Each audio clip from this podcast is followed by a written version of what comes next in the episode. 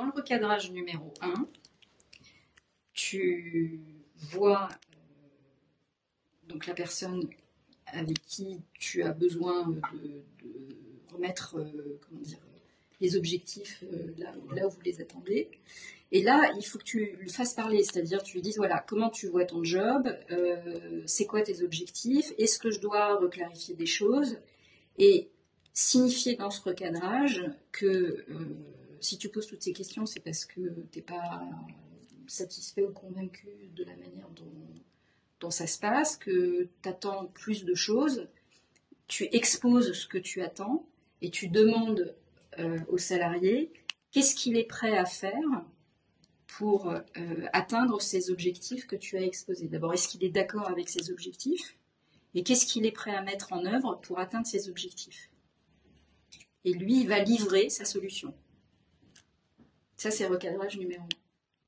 Et à la fin de la réunion, tu lui dis, ben, on se revoit euh, dans le temps qu'il faut pour avoir euh, suffisamment de, de, temps euh, pour, vérifier que les choses ont été mises en place. Donc ça peut être une semaine, 15 jours, 3 semaines. Et, et tu fais un, bilan de est-ce que ce sur quoi le salarié s'est engagé à mettre en œuvre des, des choses a fonctionné s'il l'a fait, si ça a fonctionné et si on est bien sur une marge de progrès. Si ce n'est pas le cas, c'est recadrage numéro 2.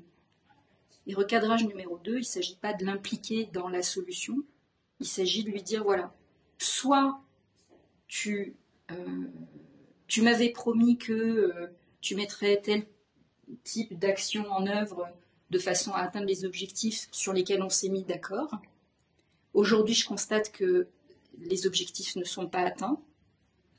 Donc, euh, bah, la sanction, euh, c'est euh, soit tu as une semaine pour y arriver, soit on va être obligé de penser à une procédure de licenciement.